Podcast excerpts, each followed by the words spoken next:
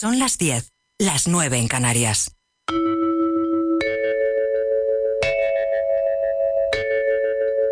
Radio Inter. Desde Madrid para el mundo. La felicidad como tal no existe. Es la persona que se siente libre en cualquier situación la que es feliz sin condiciones.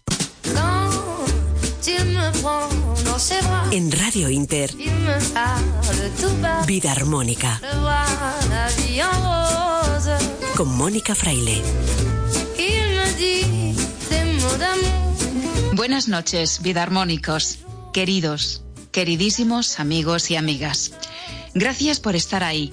Os sentimos muy cerquita, porque siempre os tenemos presentes en nuestro corazón, buscando aquello que pueda sumar. Y lo hacemos además con mucho cariño, todo el equipo que realizamos este programa en estos tiempos extraños que nos toca vivir, tirando del teléfono y de Internet. Hoy te lanzo esta pregunta. ¿Se puede ser feliz? ¿Puede uno sentirse libre sin poder salir a la calle, sin poder abrazar, besar a tus seres queridos, pasear al aire libre, sin poder hacer tantas y tantas cosas que antes realizábamos y ahora no podemos? La respuesta es sí. Ya te la avanzo. Se puede. Y te dejo además una reflexión. ¿No crees que hacer y hacer sin parar, tener la agenda llena incluso en casa, sin tiempo para ti, repleta de actividades, sin tiempo para reflexionar y para escucharte, incluso para sentirte bien, no es una forma muy particular de esclavitud para no centrarse en lo esencial? Como dice nuestra frase de la semana, la libertad y la felicidad van de la mano, y tanto una como otra son un estado interno, una forma de ser y de estar en el mundo. A menudo, lo más complicado es conquistarla. Pero vamos a tratar de desentrañar las claves para conseguirlo. Hoy, por cierto, vamos a entrevistar al autor de la frase que hemos elegido esta semana. Se llama Sergio Ramos, es el autor del libro Comprender tu karma. Sergio es canalizador espiritual de proyección internacional y nos va a ayudar a comprender qué es eso del karma y si hay algún tipo de karma o de mensaje en este proceso mundial desatado por el COVID-19. También nos contaremos la historia de Jesús y de Amparo, un matrimonio que lleva 65 años juntos y ahora se están recuperando del coronavirus desde dos camas del hospital que han unido. Además, conectaremos con Nepal. Hasta allí viajó antes de que se impusiese el estado de alarma aquí en España y allí se ha quedado uno de los colaboradores y amigos de este programa. Oscar de Q de Cuenco está aportando su granito de arena y ofrece tutoriales gratuitos de cuencos tibetanos, una terapia de sonido que puede ayudar mucho a calmar, a equilibrar y a liberar tensiones. Nos va a contar cómo. Y con nuestros colaboradores, John Curtin, presidente de la Federación Española de Reiki y de la Fundación Sauce, hablaremos de cómo podemos contribuir en esta situación para mejorar el mundo en el que vivimos y consultaremos con el bioquímico Albert Ronald Morales cómo lavar nuestros alimentos y cómo minimizar los perjuicios de los aparatos electrónicos que tenemos en casa. Hoy, en la dirección técnica, Jesús Córdoba. Toda una vida me estaría contigo. No me importa en qué forma, ni dónde, ni cómo, pero junto a ti. Comenzamos el programa con una historia que nos ha conmovido profundamente. Una historia de mucho amor, de raíces profundas, que nos trae el mensaje de que esas raíces de amor son las que nos fortalecen para afrontar cualquier prueba en la vida. Puede que hayan oído esa historia en estos días. Les hablamos de Jesús y de Amparo, un matrimonio de 89 y de 91 años que llevan más de 65 años casados y que están pasando juntos el COVID-19. Su evolución, afortunadamente, está siendo buena. Hoy tenemos con nosotros a su nieta, a Gema Pinar. Gema, bienvenida. Hola, muy buenas. Gracias por atender nuestra llamada y, ante todo, ¿cómo están evolucionando ellos? Lo primero, lo primero de todo. Sí, gracias a vosotros también por, por interesaros. Y están bien, están mejorando cada día.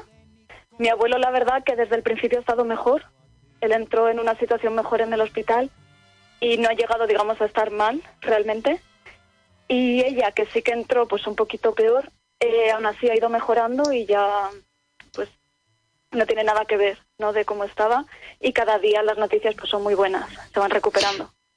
Eh, Gema, eh, la imagen de tus abuelos es una imagen mm, de esas que tenemos que, que, poner en el álbum de los recuerdos de, de esta época, eh, porque verlos en esa habitación de hospital con las camas juntas, verlos en, en foto, pero también hay vídeos. Yo he visto un vídeo eh, en el que tu abuelo eh, se acerca a tu abuela, que está un poquito más apagadilla, porque las camas se las han juntado, y le acerca la cara a tu abuela y le dice, mira qué guapa estás hoy. Sí. Me parece fundamental, aparte de las medicinas, de los cuidados sanitarios que están siendo excepcionales y muy humanos, como, como estamos viendo por ese detalle de poder juntar las camas, el, el amor que se tienen, eh, a mí me da que está siendo fundamental, ¿no? Y quizá la mejor medicina para superar esto juntos. La verdad que sí, hubo una diferencia, ¿no? Desde que, que, estuvieron juntos, porque la verdad es que entró ella primero en el hospital. Ella cayó enferma unos días antes y pasó pues tres o cuatro días que estaba ella sola en una habitación individual. Estaba muy malita, ya te digo que ella entró bastante mal. Y, y pasó unos días pues que no sabíamos realmente, iba un poco hacia adelante, hacia atrás, no sabíamos qué iba a pasar. Y entonces luego ya, esto fue un viernes, el martes siguiente eh, ingresó mi abuelo en el hospital. Desde el primer momento les pusieron ya, cambiaron a mi abuela y les pusieron juntos en una habitación. Pero es que cuando ya realmente juntaron las camas, ¿no? cuando dieron ese paso más, ahí mi abuela ha empezado a ir para arriba y a mejorar, pero a pasos agigantados. Así que sí, no sabemos hasta qué punto, pero sí que seguro que ha tenido que ver. Ellos están en la quinta planta del Hospital Universitario de Móstoles y afortunadamente, Gema, tu madre, Carmen, puede verlos todos los días. Cuéntanos, cuéntale a, a toda la audiencia por qué es, la, es afortunada y puede verlos al menos sí. algunos minutos al día. Sí, hemos tenido mucha suerte porque mi madre trabaja en ese hospital, trabaja en el servicio de limpieza y justo en esa planta. Entonces, eh, ella tiene su traje de protección y de hecho es habitaciones de las que les corresponde, le corresponde limpiar a ella. Así que pasa todos los días un ratito a verles y luego también cuando termina su turno, pues todos los compañeros le facilitan el que pueda entrar y estar un poco con ellos. Les da la merienda o un poco, pues, el momento así en el que pille, puede verlos. Y eso también creo que ha hecho mucho. Sobre todo cuando mi abuela estaba sola al principio, le ayudó bastante. ¿Y cómo estáis viviendo el resto de la familia? Porque ellos estaban en una residencia y no les habéis podido ver desde que comenzó todo esto. ¿Cómo estáis pasando todo este proceso? Eso es, pues al principio teníamos bastante preocupación porque podemos llamar a la residencia, ¿no? Eh, siempre hemos podido hablar con ellos, pero en estos tiempos en los que tienen más lío, pues no era fácil contactar con ellos. Y entonces, aunque no quieras, todas las noticias y toda la información que te llega de fuera es que las residencias, pues eso, que son focos, que están fatal, no que es como un drama lo que se está viviendo allí, y, y quieras que no, pues te preocupas mucho. Al principio ya cuando les ingresaron, pues sí que eh, hubo bastante preocupación, pero como tenemos tantísima suerte de que han podido ir a ese hospital y de que mi madre nos va dando un poco el parte, ¿no? Cada día tenemos mucha más información y para mí cuando pude ver el vídeo y los pude ver en imágenes, pues fue realmente emocionante, ¿no? Importante pues ver eh, realmente cómo están. ¿Cuánto eh, tiempo hacía Gema que no podías abrazar a tus abuelos? Pues no lo he calculado, pero hace meses, porque ya desde que prohibieron no salir de casa y moverse, eh, ahí ya hacía lo tonto algunas semanas o, o algún mes que, que, yo no podía ir a, a, verlos, no porque con el trabajo, lo típico, las obligaciones, pues no podemos ir todas las semanas. Porque ellos Entonces, viven en Toledo. La residencia está en un pueblo de Toledo. Sí. Uh -huh y evidentemente no es tan fácil acercarse a, verlos, ¿no? Eh, quería que me, contaras eh, cómo son tus abuelos, qué, enseñanza te han dejado con su ejemplo a lo largo de todos estos años. Pues la verdad que es que son así como los veis ahora. Ahora eh, estamos como compartiendo todo lo que hemos vivido y, y todo lo que sabemos nosotros, ¿no? De ellos. Estamos muy agradecidos de poder compartirlo y que todo el mundo reciba también ese mensaje, porque para nosotros, bueno, es que a toda la familia se nos cae la baba, ¿no? Sobre todo con mi abuelo, siempre estamos con sus historias, con sus anécdotas, porque es que es una persona que se hace querer allí donde va, no ve problemas para nada, pensábamos que no se iba a poder adaptar a la residencia y al contrario, o sea, es que da igual donde esté, siempre tiene una palabra amable, una broma para cualquier persona. En el hospital, que en los últimos años está bastante enfermo y es como que entra y sale. Todos los enfermeros, toda la gente le conoce, le preguntan a mi madre por él, de cómo está, porque es que va dejando huella, ¿no? Allí donde va. Y la verdad que el amor que se tienen es increíble. Creo que se ha visto, ¿no? En, en estos días. Pero es que aparte es, es eso, es una enseñanza de un amor incondicional, porque es que son súper diferentes ellos de carácter. De hecho, mi abuela nos estamos teniendo cuando salga el vídeo porque nos va a caer una, porque ella no quiere ni cámaras, ni jaleo, ni gente, no quiere nada. Él es todo lo contrario, él todo fiesta, todo risas, muy extrovertido. Y entonces son tan distintos y que aún así se quieren tantísimo no, porque es que es devoción lo que tienen el uno por el otro. Aunque cada uno lo expresa a su manera, igual mi abuela no quiere besos, no quiere así como tontería. Siempre dice, ya está este hombre, ¿no? Con sus cosas, como quita cuando le van a dar un beso.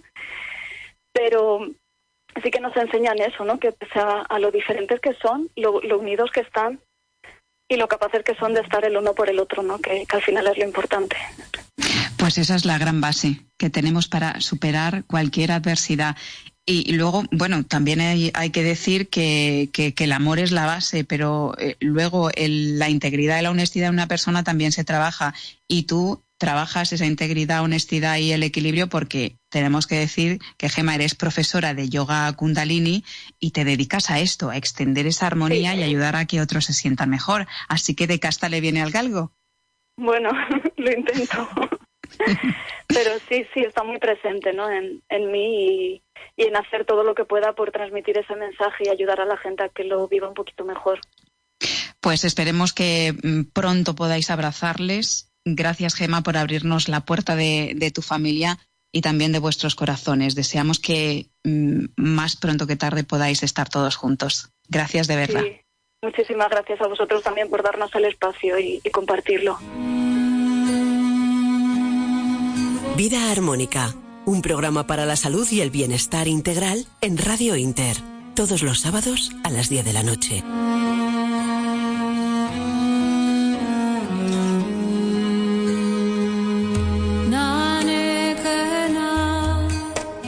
A continuación, vamos a hablar del karma.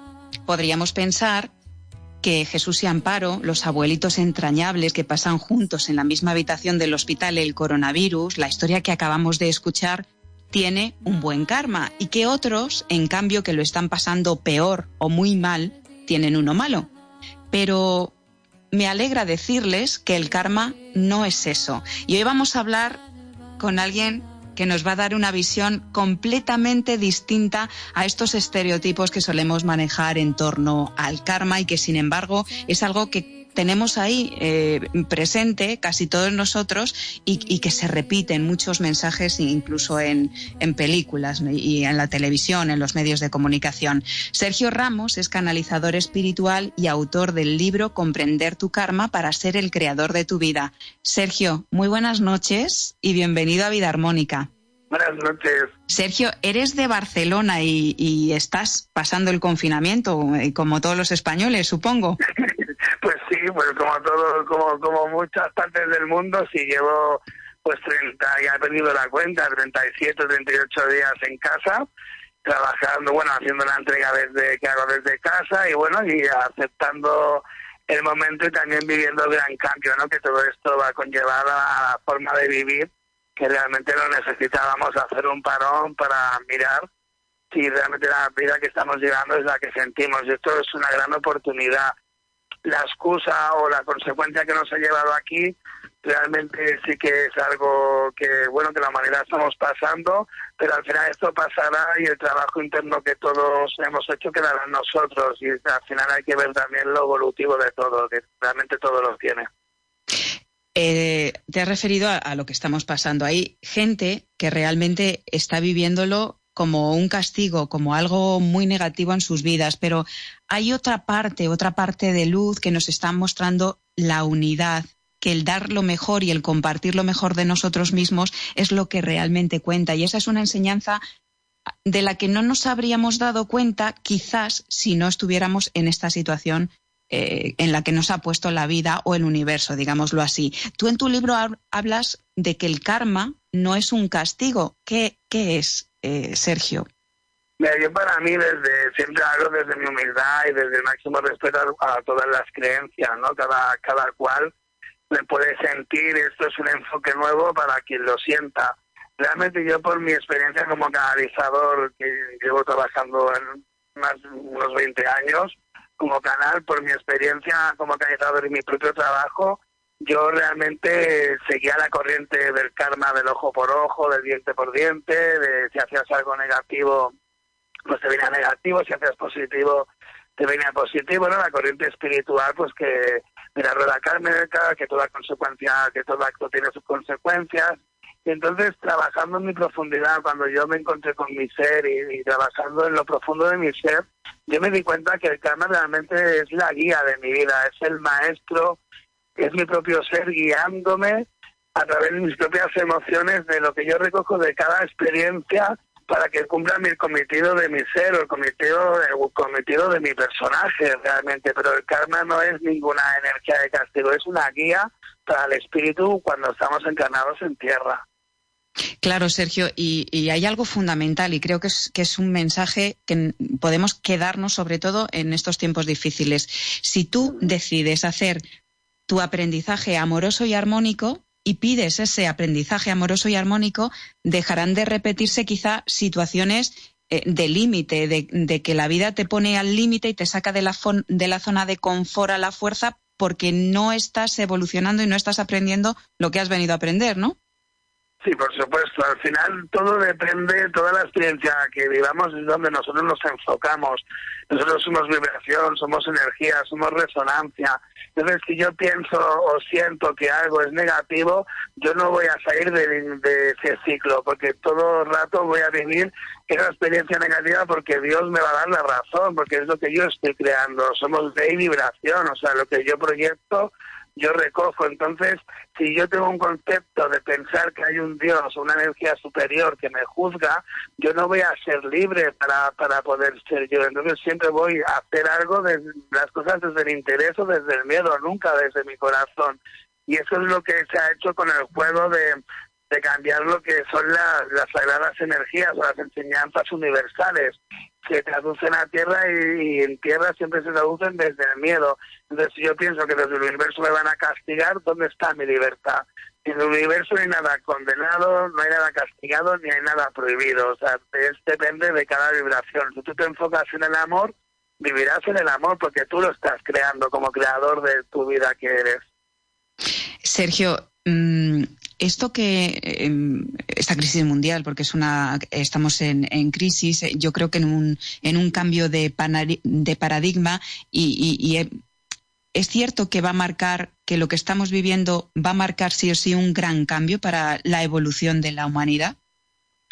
Yo siento que sí, realmente dentro de lo que también la información que me dan los seres que yo canalizo y la experiencia, lo que yo veo, de la vida, realmente sí va a haber un, un, gran cambio. Mi compañero Javier y yo, que trabajamos los dos en conjunto en, en la entrega, lo estamos sintiendo. O sea, ya llevamos mucho tiempo diciendo a la gente que fuera hacia adentro, también mirando mucho el compromiso que tenían, incluso con las enseñanzas espirituales, con su vida, porque nosotros no podemos olvidarnos que estamos en la vida, que somos cuerpo, que somos tierra, que por mucho que trabajemos el espíritu, nuestros actos son los que marcan, nuestra actitud es la que dirige nuestra energía. Y estábamos diciendo que había que entrar mucho para adentro, entonces este cambio realmente se da esa oportunidad y es un cambio de paradigma. Hay un karma no evolutivo, como hablo en el libro, ¿no? que el karma no evolutivo es el que creamos nosotros con nuestra con nuestra frecuencia del miedo y no y no siguiendo nuestra respetando nuestro propio sentir creamos un karma no evolutivo y el karma no evolutivo que tiene que tiene el planeta es el rechazar todo lo que no es tangible todo lo que no es en, todo lo que no es pensado todo lo que no tiene la razón. Y eso se cae bajo esa estructura sagrada la economía de nuestro mundo. Y eso se va a caer o sea tiene que haber un sistema. Todo esto va a llevar al principio podemos hablar, no me gusta hablar de crisis, sino de una toma de conciencia en la economía que va a hacer tamalear la forma de llevarla hasta ahora y ahí va a venir un cambio y viene el cambio en la política también, porque también estamos viendo, ¿no? Realmente que hay muchas faltas de, de valores en la humanidad y esto con toda la era moderna también formaba parte de nuestra experiencia, pero ahora la era moderna está primero que vuelva al corazón y es en este momento lo que va a pasar en la Tierra, que vamos a ver como muchos velos se caen, como muchas verdades que no estaban contadas realmente como eran, van a ser desveladas y al final esto para un cambio para que el humano empiece a vivir más en lo que siente y no tanto en el bien que da o en lo que debe hacer para gustar al mundo, que es como hemos vivido hasta ahora. Es decir, en conectar con la verdad, con lo que hay en nuestra interior que nos dice que ese es el, el camino que tenemos que seguir, es decir, vibrar en amor y no en miedo efectivamente en tu voz interna, esa voz que siempre la callamos porque pensamos que es friki o pensamos que, que como, como está el mundo. No, no, el mundo es un lugar de amor. El mundo es un planeta medicina, es un planeta que sana sus minerales, sanan sus aguas, sanan sus fuegos. El mundo sana, pero igual que también sana, también tiene la otra parte, lo podemos ver en la fuerza de la naturaleza, tiene algo que nos ayuda a vivir, pero también nos puede destruir. No, pues esto realmente es lo que es lo que viene ahora. ¿Dónde te quieres enfocar tú? Mm, ¿Qué quieres vivir, en el miedo o en el amor? Y estamos hemos estado obligados por educación por sistema educacional y social a vibrar en el miedo, a pensar todo el rato en mañana, sin aprovechar hoy lo que tú sientes y desde quién eres tú, cómo expresarte en el mundo. Y eso es lo que viene realmente. Viene una libertad, ya lo estamos viendo, ¿no? Cosas que yo, por ejemplo, tengo un hijo y ahora ya mi pareja es un hombre. Esto hace 30 años era, vamos, un, un poco difícil se hacía, pero todo el mundo machacaba, ¿no? Y, y, con esto puedo hablar de cualquier de cualquier tema que se que se escape de la normalidad, de los patrones marcados hace ya eones, o sea, sin evolucionar hemos vivido en unos patrones marcados de eras muy antiguas, sin evolucionar y realmente la humanidad ha evolucionado hacia el corazón. ¿Y qué va a pasar, eh, Sergio?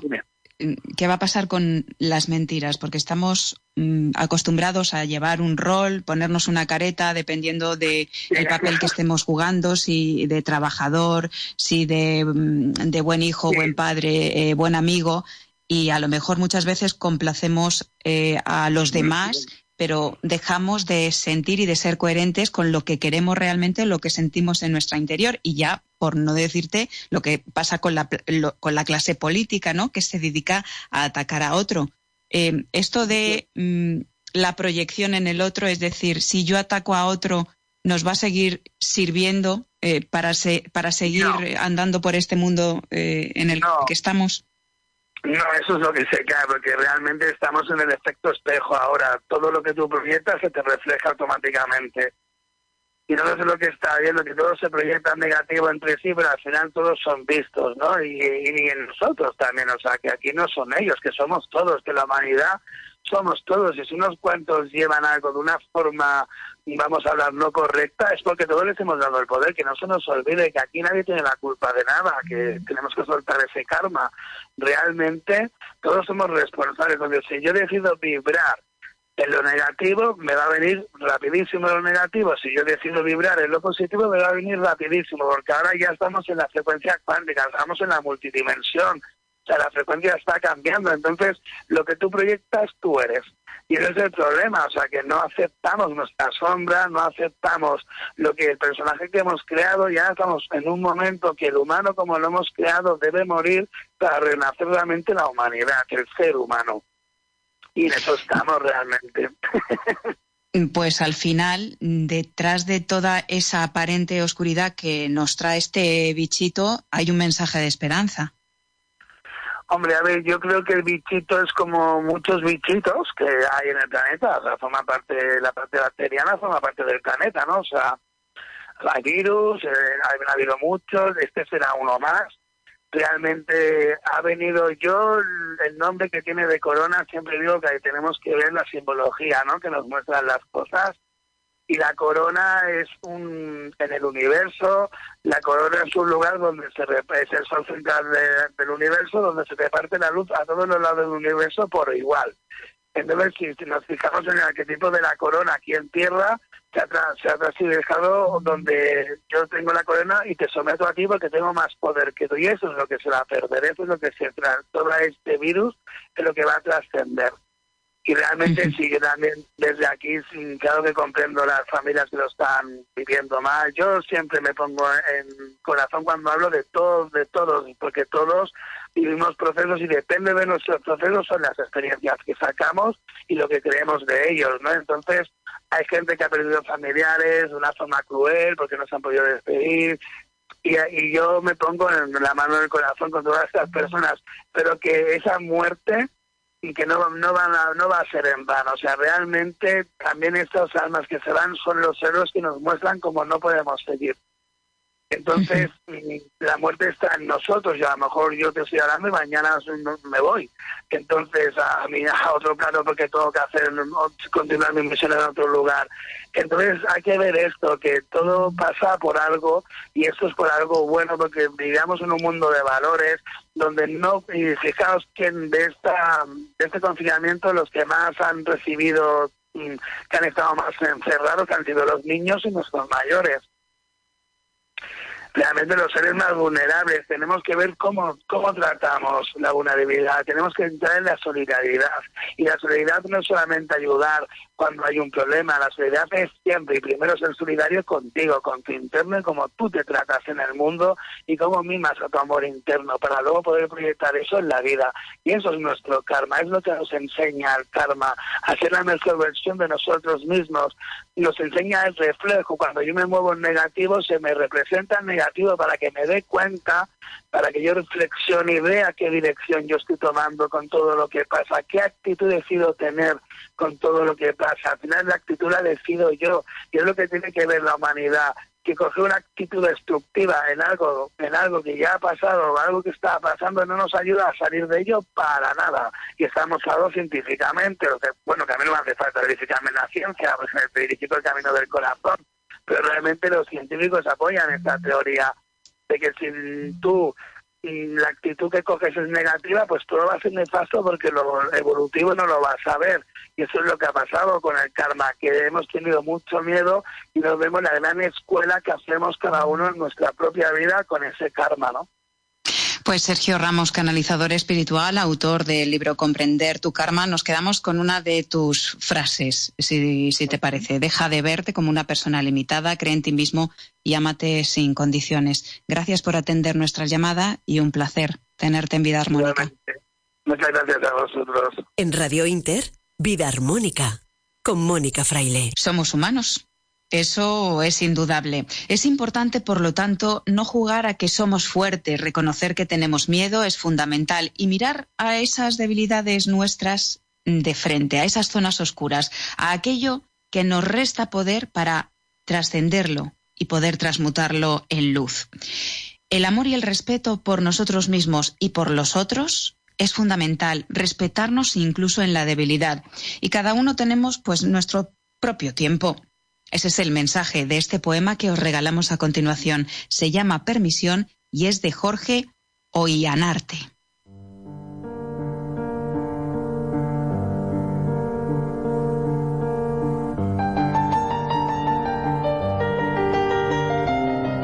No intentes cambiar a nadie.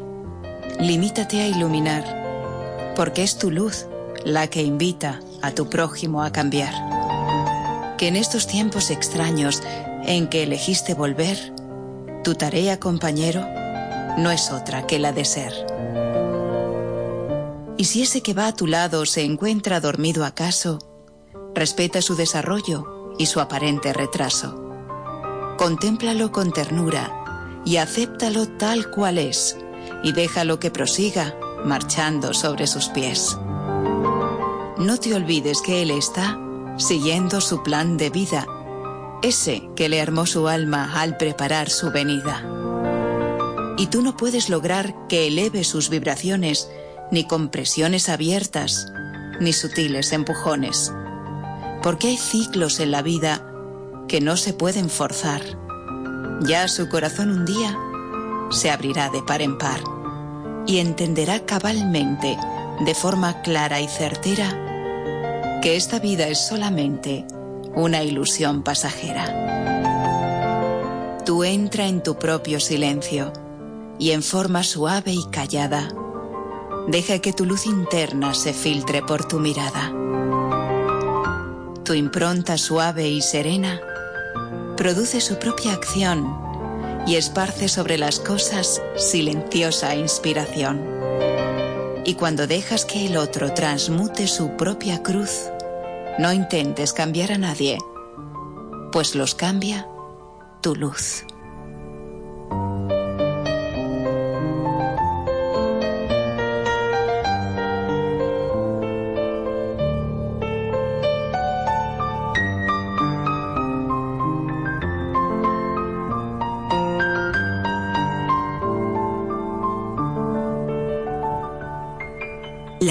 Ser armonía, paz y equilibrio. Conquístala. Vida armónica.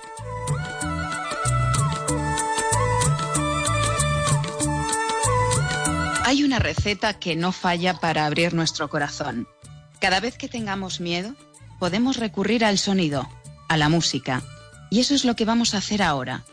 Oscar, de Q de Cuenco, es maestro de cuencos tibetanos. Ya ha participado en Vida Armónica otras veces, es amigo de este programa. Y vamos a conectar con él, que está viviendo todo este proceso en Nepal. Oscar, buenas noches. Hola, buenas noches, Mónica. ¿Dónde andas? ¿En, en qué lugar Pues- exactamente de Nepal? Ando en Kalmandú, en particular en el barrio de Samakusi, en Kalmandú, que es un barrio donde no es céntrico, es donde viven ellos, donde hacen vida ellos y me encanta, siempre vengo aquí a vivir porque tengo una casa aquí, digamos, una familia. ¿Y qué es lo que pasó? Porque mm, fuiste de viaje, un viaje que realizas anual normalmente a Nepal, y allí te pilló la, eh, la cuarentena, el estado de alarma se impuso en España y no has podido volver. Mm, No he querido volver porque estuve, más que pensando, estuve sintiendo qué hacía, qué hago, me voy y me quedo. Y la suerte que tengo, ya te digo, es que tengo aquí pues una familia y es mi casa realmente donde estoy y tenía a un grupo de siete personas conmigo en el viaje. Eh, se quedó en cinco a última hora, el último día fueron tres y el último día, último día, solo pudieron venir dos por el papeleo de los médicos y demás. Entonces yo seguí con el grupo y entonces estamos los dos austríacos, que son de Austria, y yo, aquí estamos los tres, y les pregunté qué hacemos, qué queréis hacer, os lo puedo poner fácil para volver, y dijeron lo mismo que yo. El universo nos ha puesto aquí por algo y aquí estamos. ¿Y cómo estás viviendo todo esto? Cuéntame mm, a nivel personal y, y cuál es el ambiente que se respira allí con todo esto del COVID-19.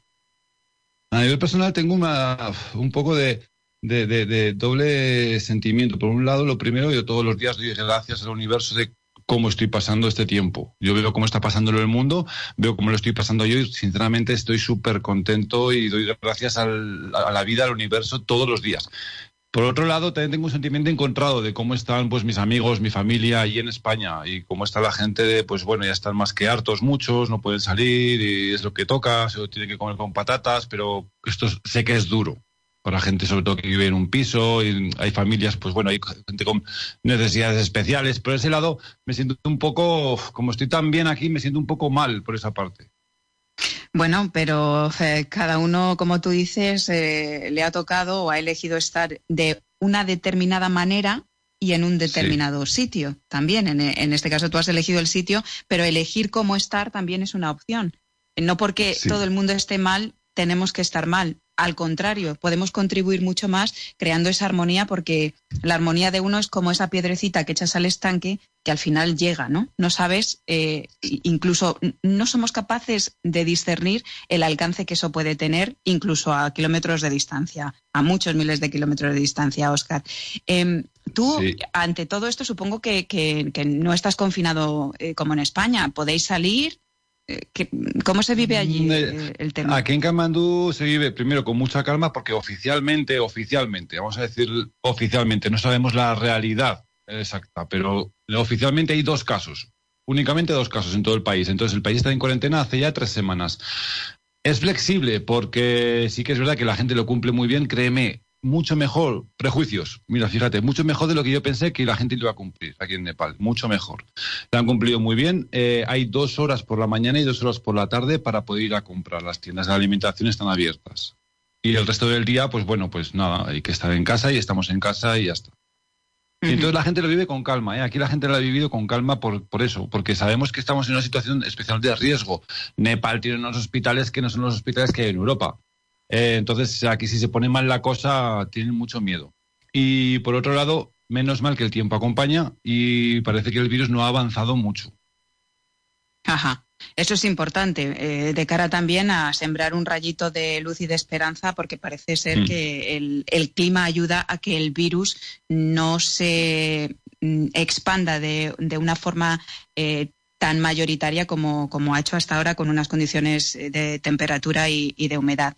Oscar, tú en tu día a día, evidentemente, mm, yo creo que es una obviedad, pero te lo pregunto, ¿utilizas los cuencos para equilibrar, para armonizar, para estar en paz?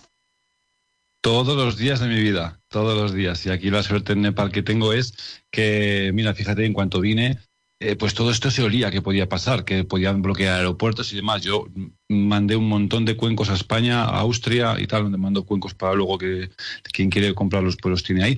Y la cosa es que los salvé de, mano. Dije, fuera, y están allí ya, menos mal. Y me cogí un montón para mí. Tengo aquí como un set de unos 15 cuencos eh, sobre todo grandes, algunos pequeños, y tengo un montón de cuencos full moon. Sabes que yo trabajo con los cuencos full moon de luna llena y todos los días los utilizamos aquí, los austríacos y yo, les hago unos pequeños workshops, hacemos tratamientos unos con otros, está muy bien. Eh, tratamientos que equilibran el, sonido, a mm. través del sonido y la vibración, vamos a resumir muy rápidamente, eh, se crea armonía en todo el cuerpo y un cuerpo en mm. armonía es un cuerpo que no entra en enfermedad. Así muy resumido. Mm. Tal mira, fíjate, porque además los cuencos empiezan a trabajar desde donde yo interpreto que la terapia tiene que empezar a trabajar, que es desde el aura, desde fuera, primero, en tu entorno. Eh, primero trabaja el aura. Una buena sesión de cuencos tibetanos empezamos a trabajar primero el aura, seguido eh, el sistema de chakras. Entonces, como sabes que trabajo con kinesiología, ahí testamos uno por uno todos los chakras y venga a trabajar en ellos. Hay tratamientos diversos para diferentes chakras. Y entonces por ahí sí que estamos súper armonizados. En aura y chakras aquí estamos todos súper armonizados. Aquí no hay problema por eso. Y además, fíjate, déjame añadirte, tengo una, una eh, por la mañana empezamos el día con Artemisa Nua. Me cogí un montón, ¿sabes? La hierba que anunció Pami es que va también para antivírica. Todas las mañanas en ayunas tomamos Artemisa lo primero que hacemos por la mañana. Y luego es eso, pues que si con nuestro yoga, nuestra meditación, en los cuencos, el tomar mucho limón, mucha piña, miel, alimentos que alcalinicen el cuerpo. Es importante para que cualquier virus, no, no este, sino cualquier virus, no te ataque o no sea tan fácil, no seas caldo de cultivo de un virus.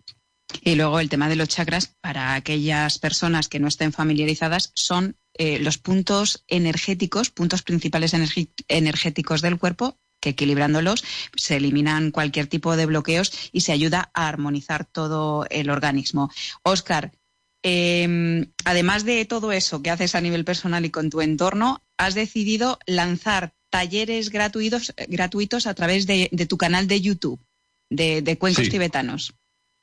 Sí, creo que ha llegado un momento en el que todos tenemos que ofrecer pues algo desde donde podamos. Tú mira, ahora estás trabajando con los límites que tienes para trabajar y sacas un programa adelante. Pues la gente que podemos hacer algo fácil y, creemos que es mucho, pues bueno, tenemos ahora que aportar algo gratis y, de corazón a la gente. Yo me he puesto a hacer unos tutoriales gratuitos de uso y manejo de cuencos tibetanos.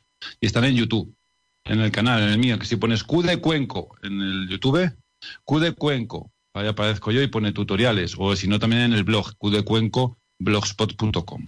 Ahí están todos. Pues podemos verlos. Eh, quien quiera escucharlo puede escucharlos porque solo con escucharlo ya nos ayuda, ya nos ayuda a armonizar. Y quien tenga un, un cuenco en casa, pues ya sabe y no sepa cómo utilizarlo, ya sabe cómo empezar a utilizarlo.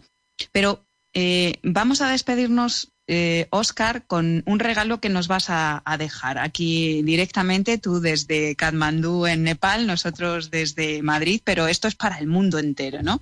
Tienes ahí cuencos contigo que son de la serie Full Moon, que podríamos decir que es cinco estrellas, ya hablaremos en otros programas de las características de, de estos cuencos, y te vamos a dar las gracias por estar hoy con nosotros y por dejarnos este regalo maravilloso que es un mini concierto, mini mini, de cuencos tibetanos. Gracias, un abrazo muy fuerte y seguimos en contacto. Oscar. Genial, un abrazo Mónica, voy a hacer un poquito de sonido con los cuencos y un abrazo también a todo tu equipo, a Jesús Javier y toda la gente que hace posible el programa Vida Armónica.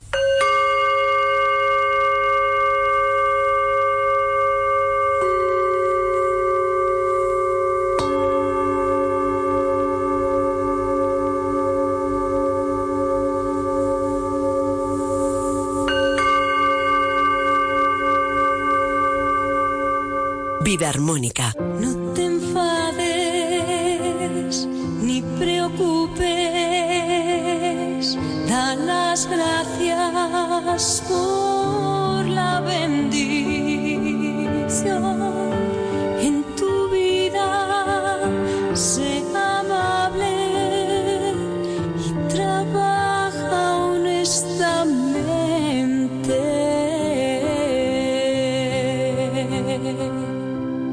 con John Curtin, presidente de la Federación Española de Reiki y de la Fundación Sauce, seguimos hablando de cómo podemos contribuir en esta situación que estamos viviendo para mejorar nuestro propio mundo, pero también el mundo en que vivimos.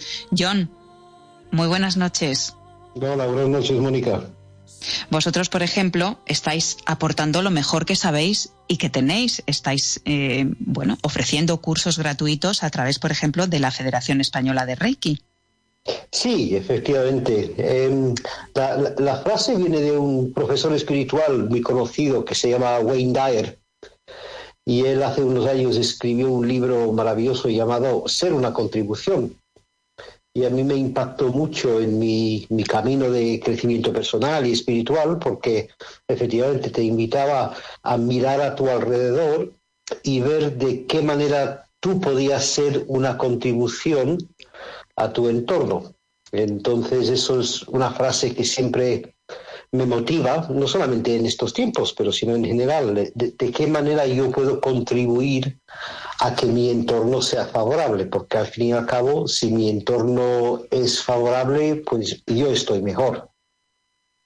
¿Y cómo podemos hacerlo? ¿Cómo, ¿Cómo, te ha funcionado a ti desde que a ti te impactó? Porque eh, cuando nos llegan cierto tipo de mensajes en algo que leemos, en algo que escuchamos, en, en algo que nos han dicho, y hay mensajes, hay cosas que se nos quedan grabadas, pero en, en tu proceso, eh, ¿cómo lo pusiste en práctica? ¿Cómo lo podemos poner en práctica cada uno de nosotros, las personas que nos están escuchando?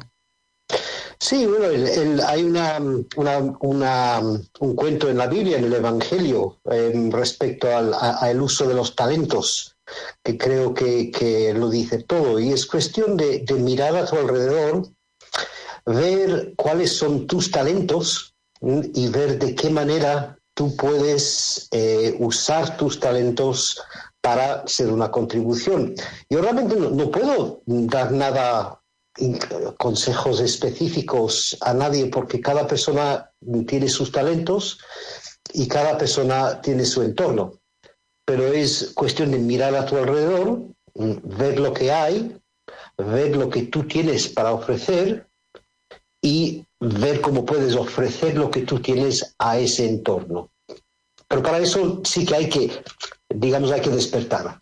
Hay que, hay que mirar a tu alrededor realmente con los ojos abiertos y, analizar cuál es tu entorno y de qué manera tú puedes ser una contribución en tu entorno. Y lo que estoy diciendo quizás parece poco preciso, ¿no? De, demasiado generalizado, pero lamentablemente tiene que ser así porque mmm, cada uno tiene su entorno y cada uno tiene sus talentos. Eh, puedo hablar de mi experiencia personal. Mi experiencia personal es que yo soy ex informático, eh, por lo cual mis talentos en particular pues eran y siguen siendo pues la informática. Eh, también fui profesor, por lo cual mis talentos son enseñar. Y así que combiné las dos cosas y empecé a dar cursos online, hacer cursos de, de, de crecimiento personal a través de Internet. Y eso es como combiné mis talentos con mi entorno, porque mi entorno siempre ha sido el entorno digital. Claro, si no compartimos nuestros talentos, no nos sirven para nada y casi ni para nosotros mismos, porque el primer ejercicio, John, para descubrir esos talentos, muchas veces hay personas que tienen talentos que no reconocen. Entonces, eh, eh, valorar lo que tienes y lo que hay en ti, porque, por ejemplo, puede ser muy bueno escuchando a otros, pero si tú nunca te has parado a pensar que tu escucha le puede hacer bien a otro y no lo pones en práctica, eso nunca llega. Así que primero es un ejercicio de reflexión personal y luego eh, el ejercicio de extender eso y de compartir eso, ¿no? Sí, efectivamente, ¿no? Y, y- y otra, y una cosa muy interesante que yo he observado muchas veces es que muchas veces personas tienen talentos que no valoran, que es otra cosa muy interesante, tal- talentos que ellos dan por hecho eh, y que no valoran su, su impacto en, en su entorno. Eh, eh, una persona, por ejemplo, que, que sabe cocinar muy bien, por ejemplo, y que lleva cocinando muy bien toda su vida y que toda su familia está encantada, pero no le da valor a ese talento porque lleva toda la vida haciéndolo y todo el mundo da por hecho que lo hace bien. Eh, en cambio, eso es un talento que, realmente puede traer mucha felicidad eh, a las personas a su alrededor y puede aprovechar ese talento en estos tiempos para ayudar a la gente a su alrededor que lo necesiten. Imagínate que tienes un vecino, eh, pues una persona anciana que vive sola y que no tiene nadie con quien pues hablar y que tiene pocas alegrías en la vida porque no puede salir a la calle. Pues quizás tu talento no es hablar con esa persona porque no es lo tuyo. Quizás tu talento es cocinar pues un plato de galletas y dárselo. Y de esa manera, pues darle una sonrisa que, que- que le vendría muy bien. Como digo, es Efectivamente. es Son, eh, puede ser así. Son muchas cosas las que podemos hacer, pero primero tenemos que reconocerlas en nosotros mismos. Hay gente que sabe cantar, lo puede compartir porque la música es curativa. Hay gente que tiene sentido del humor y hace reír a otros. Hay gente que nos ayuda o se ayuda a sí misma y, ayuda a otros con el arte. En fin, hay muchísimas cosas que podemos hacer y te agradecemos, John Curtin, presidente de la Federación Española de Reiki y de la Fundación Sauce, que nos hayas traído esta reflexión, porque es importante en estos días, sobre todo en, en los que vivimos, tan convulsos y tan difíciles. Gracias una semana más. Pues encantado de ser una contribución si puedo. Gracias.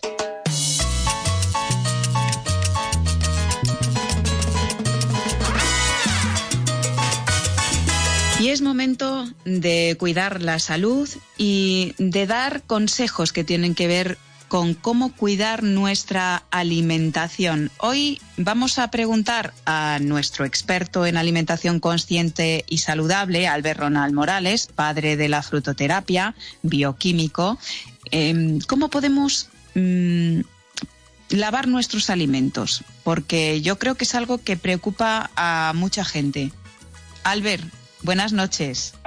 Buenas noches, Mónica. Un saludo muy cordial para ti, para todos los oyentes. Y bueno, sí, vamos, vamos a tratar de, de- de- ayudar a toda la gente que nos escucha, especialmente porque sabemos que la gente en el afán de, de- tener limpio los, sobre todo los, los alimentos que se traen de la, de la, de la, de la tienda, eh, están usando una cantidad de elementos que, que no son los más adecuados y vamos a ayudar en esto y vamos a darle truquitos a todos los oyentes. Que papel y boli, porque estos truquitos van a servirles a todos, absolutamente a todos los, los, los oyentes que, que, que obviamente van a la compra y que quieren eh, limpiar la compra, eh, hacerle la limpieza y especialmente la, lo que tiene que ver con frutas y verduras. Bueno, Yo, yo Pues, me a vuelvo loca, eh, Albert, ya, ya te lo digo. O sea, mm, porque no estamos acostumbrados a hacer algo así y ya hacer la compra es una tarea en estas circunstancias que tenemos, pero llegar a casa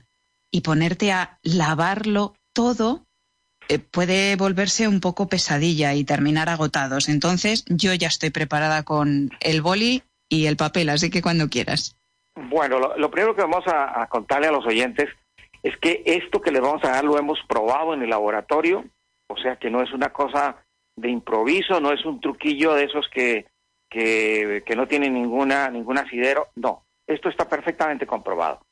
Bien, vamos a trabajar, vamos a, limpiar las frutas y las verduras que es donde las señoras están más preocupadas porque hay fruterías que dejan tocar el- la fruta o que la tocan o, o uno tiene esa idea que la tocan, entonces es donde más eh, las señoras están preocupadas. Bueno, vamos a hacer un, un, un, un preparado que va a ser muy fácil hacer. Necesitamos vinagre, no importa el vinagre que tengan, puede ser blanco, vinagre de cualquier tipo. Lo importante es que sea vinagre, es decir, químicamente hablando, ácido acético.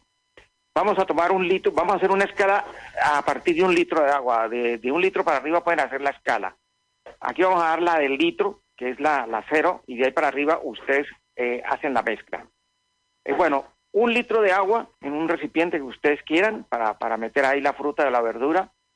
Eh, le agregan tres cucharadas soperas de vinagre, lo mezclan muy bien mezclado y allí introducen las verduras que quede, que quede cubierto con este, con este preparado, con esta agua con vinagre, la dejan 10 minutos, luego la sacan, la lavan en el, en el chorro del, del, del- del frigorífico de la llave y ahí sí la pueden poner en el secador y la pueden poner a la nevera perfectamente limpia. Eso mismo lo pueden hacer. Sí, sí, queda perfectamente limpio. Es más, esto arrastra también eh, algunos, algunos, eh, si, si llega a haber alguna, alguna contaminación por, por parásitos o por eh, virus y, en fin, todo, porque inclusive precipita químicos, los agrotóxicos que le ponen en la agricultura precipita hasta un 50% de lo que le ponen en, en los químicos en la, en la alimentación, es decir, en, la- en las verduras. Las frutas hay que dejarlas un poquito más, hay que dejarlas 15 minutos, pero no en la misma agua. Tiene que, cuando se use, inmediatamente tirar y poner agua nueva y hacer el, el preparado. Ahora, si la cantidad que van a ustedes a, a- a trabajar, que van a limpiar, eh, ya hacen una escala, es decir, que si son dos litros, serían seis cucharadas, si son tres litros, serían nueve cucharadas. Y así sucesivamente, dependiendo la cantidad de, de- de frutas o verduras que van a limpiar. Siempre cuando se haga la, la- la limpieza, hay que tirar esa agua y poner agua nueva. Por ejemplo, eh, hacemos la limpieza para las verduras, tiramos esa agua y hacemos la limpieza para las verduras. Ahora, para limpiar las bolsas, para limpiar las bolsas de, o los frascos o los botes que, hayan comprado, simplemente hacen la misma mezcla en menos cantidad, si tú unos eh, 100, eh, 200 gramos de, agua o centímetros de agua y una cucharada sopera de, de vinagre, se mezcla muy bien y con, con un pañito limpia lo que ustedes quieran limpiar. Lo, lo dejan que se seque y ya tiene usted su compra perfectamente limpia, la puede llevar a donde quiera y no tiene absolutamente nada, hasta como, como les digo, hasta los eh, elementos eh, orgánicos que estén eh, infectándola queda limpio de eso. Es lo mejor que podemos hacer. Perfecto, pues recordamos, para un litro de agua, tres cucharadas soperas de vinagre. Y eso, pues va- vamos aumentándolo en proporción el- en la medida en que necesitemos. Albert, y vamos a hablar del tema de los eh, aparatos electrónicos, del abuso que estamos haciendo del ordenador, de la televisión y de todo lo que se queda impregnado en el ambiente. Eh, Nos han recomendado que por eso ventilemos bien la casa y también tenemos algún truquillo que vamos a dar muy rápidamente porque nos quedamos sin tiempo. Yo, por ejemplo, recomiendo, que es algo que hago en casa, poner un cuenquito de agua con alguna cucharada de sal. Depende de la cantidad de agua, pues eh, si es más, pues eh, dos cucharadas, si es menos, pues una cucharada de sal, la que tengan ustedes en casa, y lo dejan estratégicamente donde haya más acumulación de aparatos electrónicos o en la habitación o, o- en cada habitación que, que tengan ustedes.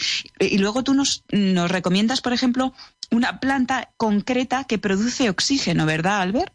Sí, hay dos, dos cositas que me gustaría darle a los oyentes. Eh, cuando hay contaminación electromagnética en la casa por el microondas, por el, el- ordenador, por el televisor, en fin, por todos estos aparatos que tenemos en la casa, eh, lo mejor que, que podemos tener es comprarnos, o si lo tienen ya, un cactus.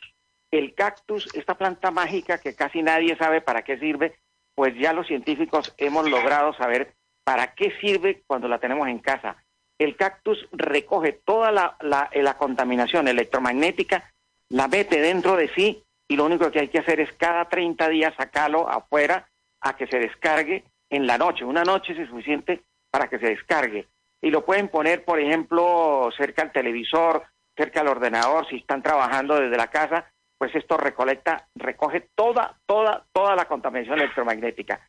Y luego, en un cuenquito, poner, poner germen de trigo. Y hay una planta maravillosa que es el calanchoe. El calanchoe produce oxígeno dentro de nuestra casa. Si todos pudiéramos tener en nuestra sala o en nuestro comedor una plantica de calanchoe, durante toda la noche produce oxígeno y del bueno.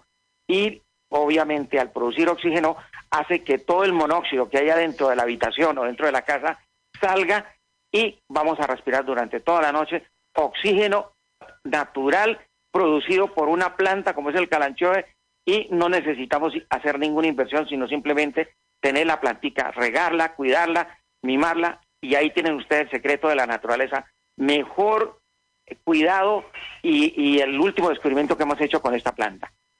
Pues nos hemos apuntado absolutamente todo. Yo creo que estamos nutriditos de consejos prácticos, así que Albert Ronald Morales, eh, fundador de la frutoterapia bioquímico, también presidente de la Asociación Mundial de, de, Frutoterapia y de Medio Ambiente, gracias por estar una semana más en Vida Armónica. Muchísimas gracias, Mónica, a ti, a todos los oyentes, un abrazo y bueno, el próximo sábado estaremos con ustedes y bueno, eh, ya tendremos un tema que les va a encantar. Gracias, Albert. Cuando salga de esta iré corriendo a buscarte. Te diré con los ojos lo mucho que te echo de menos. Guardaré en un tarrito todos los abrazos, los besos, para cuando se amarren el alma, la pena y el miedo. Me pondré ante mi abuela y de rodillas pediré perdón por las veces que la descuide. Brindaremos por los que se fueron sin despedida otra vez,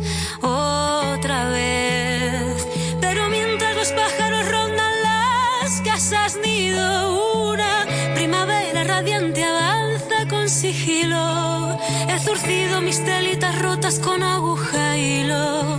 Me he mirado, valorado, he vivido.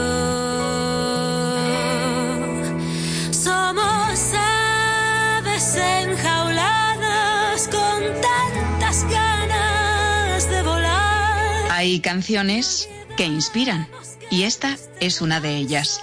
Se llama Aves enjauladas y es de Rosalén. Pero yo la siento no como una jaula, sino como un canto a la libertad de la que hablamos, por cierto, al principio del programa. La canción es fruto de las experiencias que nos está dejando el confinamiento y esta crisis mundial. Y entre esas experiencias hay dolores y muy malos momentos. Y hay un cielo muy gris que nubla el pensamiento y ensombrece el corazón y cuelga ante nosotros quizás el cartel de no hay salida. Pero luego sale el sol y el arco iris se levanta soberbio y bello en el cielo.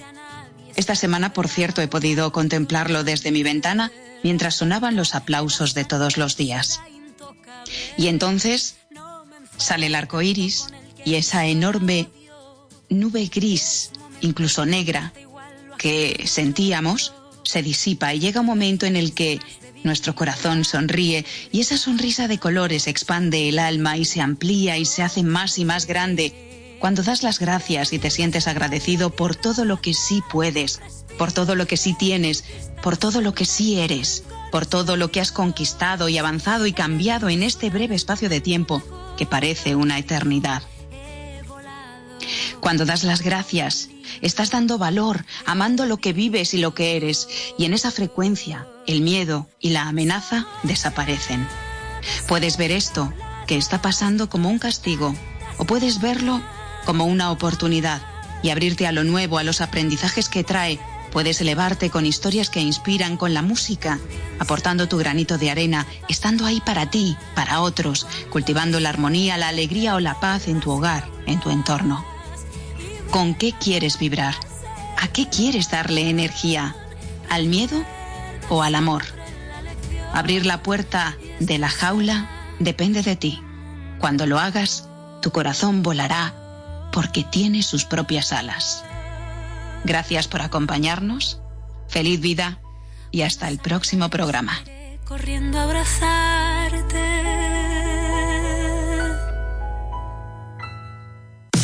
La tierra no es una herencia de nuestros padres, sino un préstamo de nuestros hijos. Radio Inter. Desde Madrid para el mundo. Líder nunca presume de lo que sabe.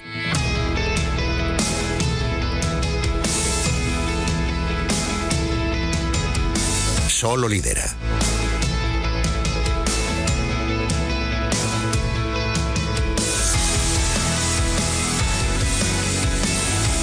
Radio Inter.